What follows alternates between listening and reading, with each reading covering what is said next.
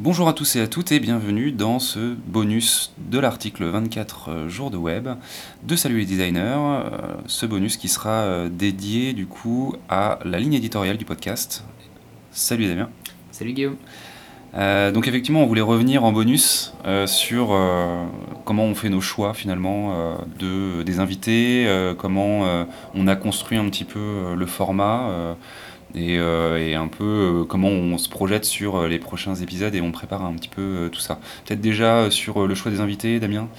Bah Déjà, il y a une première chose, c'est que ça se fait naturellement finalement. les, tous les orateurs, enfin toutes les, tous les orateurs, toutes les personnes qu'on va recevoir en podcast ne sont pas des personnes qui nous ont sollicité pour faire ce format. C'est des personnes que nous, euh, on a choisi parce que euh, on les a rencontrés, on les suit de près euh, ou de loin, on a eu un coup de cœur sur ces personnes. Et donc du coup c'est vraiment une démarche qui vient de notre part et je l'imagine pas aujourd'hui comme étant différente. Et donc du coup, ça nous amène à, rencontrer donc, des designers qu'on a choisis, euh, qui nous plaisent pour leur vision ou euh, pour euh, leur façon de travailler ou qui nous étonnent potentiellement, avec qui on a envie de creuser des façons de faire qui peuvent ne pas être les nôtres parfois. Ainsi, on va, on va s'intéresser à des sujets assez divers, comme bah, l'UX, qui est un sujet qui est quand même assez proche de ce que nous, on peut faire aujourd'hui en agence. Euh, puisque c'est même un sujet à cœur euh, de, ce que l'on fait. Euh, mais on va aussi pouvoir aller parler donc, tantôt d'intelligence artificielle, tantôt d'accessibilité, qui sont des sujets qui nous intéressent énormément, mais dont on doit avouer qu'on n'est pas forcément totalement familier. Mm, mm. Et puis c'est vrai que du coup on profite souvent en fait de, des événements auxquels on peut participer ou qu'on peut organiser au sein du collectif UX pour bah, justement euh, réaliser des interviews. Euh, on en parle un petit peu dans l'article, il y a vraiment ce côté de oser aller voir des gens où on n'aurait pas forcément le courage entre d'aborder autrement. et d'aller profiter de notre passage dans ces grands événements que sont Paris Web, Flupa, Blend, par exemple, pour justement ben, choper les gens pendant une heure et puis échanger avec eux et l'enregistrer. Donc c'est vrai qu'on euh, on n'a rien de vraiment prémédité. Il y a les gens qu'on connaît euh, parce qu'on les a côtoyés euh, de diverses manières, comme par exemple Marie Guillaumet ou Tony Aubé qu'on avait pu rencontrer par ailleurs au WAC en, 2017. Et il y a les gens dont on aime le travail euh, et euh, dont on se dit un jour euh, il faudrait pouvoir les interviewer. Je sais que par exemple on aimerait beaucoup avoir Amélie Boucher dans le podcast. bon bah pour l'instant on ne l'a pas encore vraiment abordé là-dessus, mais ça sera ça partie de nos petits défis pour l'avenir et au final, notre ligne éditoriale, au-delà du fait de se dire on est quand même dans quelque chose qui va être dans l'univers du design, donc c'est vrai qu'on on, va pas se bloquer sur le design d'expérience utilisateur en proprement parler. On va interviewer des motion designers, on va interviewer, vous disiez Damien, des personnes spécialisées dans l'accessibilité ou dans des choses plus tech comme euh, l'intelligence artificielle.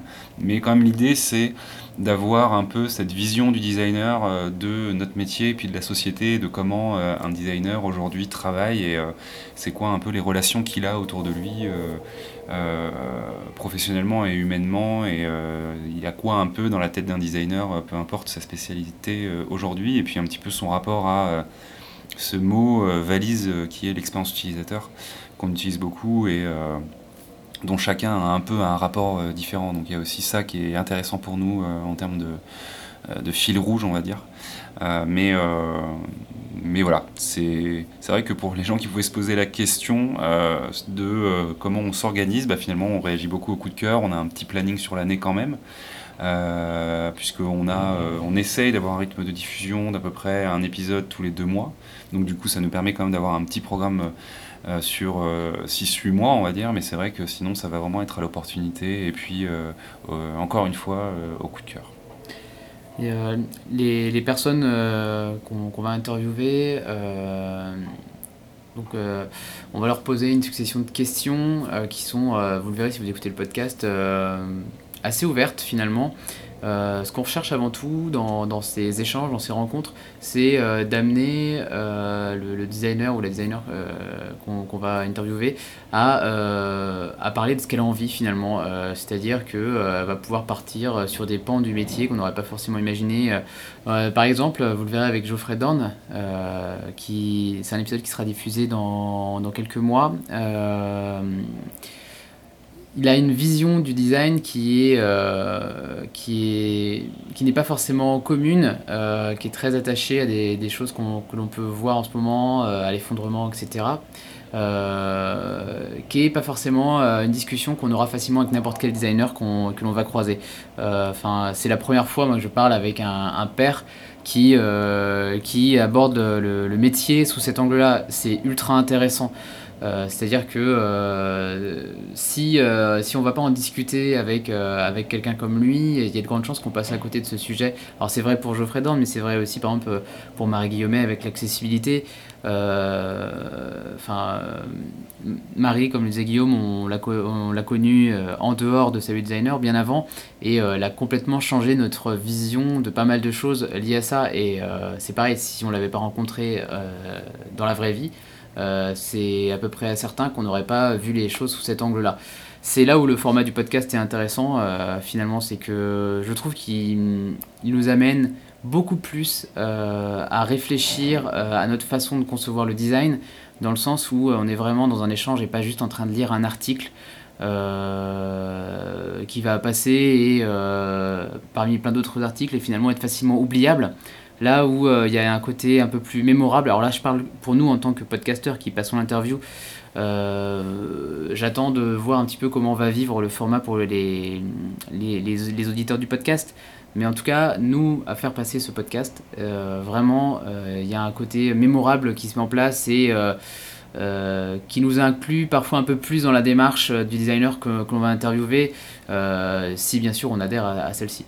Ok, c'était du coup le deuxième bonus euh, de l'article 24 jours de web de Salut les designers, euh, consacré à la ligne éditoriale du podcast. Euh, merci.